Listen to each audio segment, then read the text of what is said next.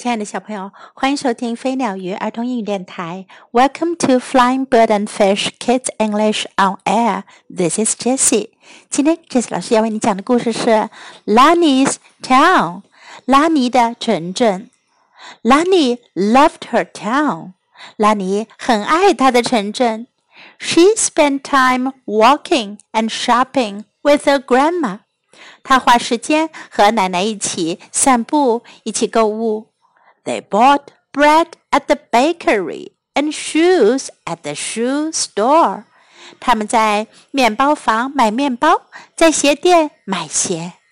From their apartment window, Lani and her grandma watched people walk and jog along the busy street. 从他们住的公寓窗口，拉尼和他的奶奶看着下面的人们沿着繁忙的街道散步、慢跑。 at the crosswalk, a guide dog was helping its owner cross the street. 在人行横道，一条导盲犬在帮助它的主人过街道。Grandma, I love living here. I hope our town will never change," said Lani. 拉尼说：“奶奶，我很喜欢住在这里。我希望我们的城镇永远都不会改变。” ” We have a great town, Lani smiled Grandma. 奶奶笑了。兰尼，我们有一个很棒的城镇。But did you know that in the past there were only farms here？可是你知道吗？在过去这儿只有农场。It looked very different when my great grandmother was a little girl。 在我的曾祖母还是个小姑娘的时候啊，这儿可非常的不一样。I'll get some pictures to show you. 我拿些照片给你看。Grandma showed Lani a picture of a young girl. 奶奶给拉尼看了一个小姑娘的照片。She was standing next to a house and barn. 她站在一栋房子和一个牛栏旁。A cow was sticking its head out of a window in the barn. 从牛栏里有一头奶牛把它的头从窗户里伸了出来。Behind the girl, a field of corn stretched down to the river. 在女孩身后，一块玉米田向河边伸展过去。 Wow, I never knew our town used to be farmland, exclaimed Loni as she pointed to the photo album. 兰尼指着相片布惊叫了起来：“哇，我从来都不知道我们的城镇以前是农场呀！” Oh my, yes, said Grandma.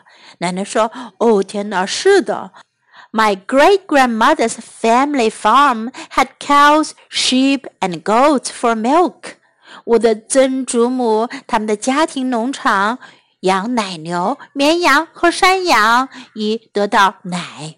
they kept chickens too, continued Grandma, but not for milk. 奶奶又继续说，他们也养鸡，但不是为了牛奶。拉尼 giggled，拉尼咯咯咯的笑了。There's no such thing as chicken milk, Grandma. 奶奶可没有什么挤奶的东西哦。Look, your great grandma is gathering chicken eggs in this picture. 看呐，你的曾祖母在这幅照片里啊，正在收集鸡蛋呢。Grandma explained that even transportation was different back then. 奶奶解释道，在过去那个时候呀，就连交通方式都大不一样。Her great grandmother's family traveled by boat, by horse, or on foot. 她的曾祖母的家人呀。外出旅行的时候是乘船、乘马或者走路。There were dirt roads in the town。在城镇里呀，只有泥路。What happened to all the farms and the dirt roads? asked Lani. 拉尼问：“那所有那些农场和泥路都去哪儿了？”More people settled here。有更多的人来这儿定居。over time, farmers sold their land to builders. 随着时间的消失，农夫们把他们的田地卖给了 建造商们，They built stores and schools。他们建起了商店和学校。They paved the roads。 他们铺好了路。It was a town when my grandmother was born。我的祖母出生的时候呀，这儿就变成了一个城镇。People moved there to find jobs, said Grandma. 人们搬到那儿去找工作。奶奶说：“This picture shows how different the town looked back then.” 这幅照片啊，显示的就是那个时候的城镇已经很不一样了。 Grandma handed Lani another picture. 奶奶又递给拉尼另外一幅照片。when my mother was born, cars and horses shared the road. 当我的妈妈出生的时候呀，汽车和马一起共享马路。Years later, when I was born, you never saw a horse on the street. 又过了很多年，等我出生的时候呀，你在街上再也看不到一匹马了。 Our town has changed a lot," said Lani thoughtfully. 拉尼想了想，说：“我们的城镇变化可真大呀！I bet it will keep growing and changing, just like me。我想它一定会继续成长、继续变化的，就像我一样。”小朋友，你们居住的城镇在很久很久以前，是不是也大不一样呢？跟你们的爸爸妈妈、爷爷奶奶、外公外婆们聊一聊，看看他们记忆中的城镇是什么样子的呢？也可以看一些老的照片，来了解一下城市过去的历史哟。在这个故事中，我们可以学到以下这些句子：Lani loved her town。拉尼爱她的城镇。Lani loved her town。Lani loved her town。I love living here. 我喜欢住在这儿。I love living here. I love living here. We have a great town. 我们有个很棒的城镇。We have a great town. We have a great town. When I was born, 当我出生的时候。When I was born. When I was born. Our town has changed a lot. 我们的城镇变化可真大呀。 Our town has changed a lot. Our town has changed a lot. Now let's listen to the story once again. Loni's Town by Anne Rossi. Illustrated by Jeff Hopkins. Loni loved her town. She spent time walking and shopping with her grandma.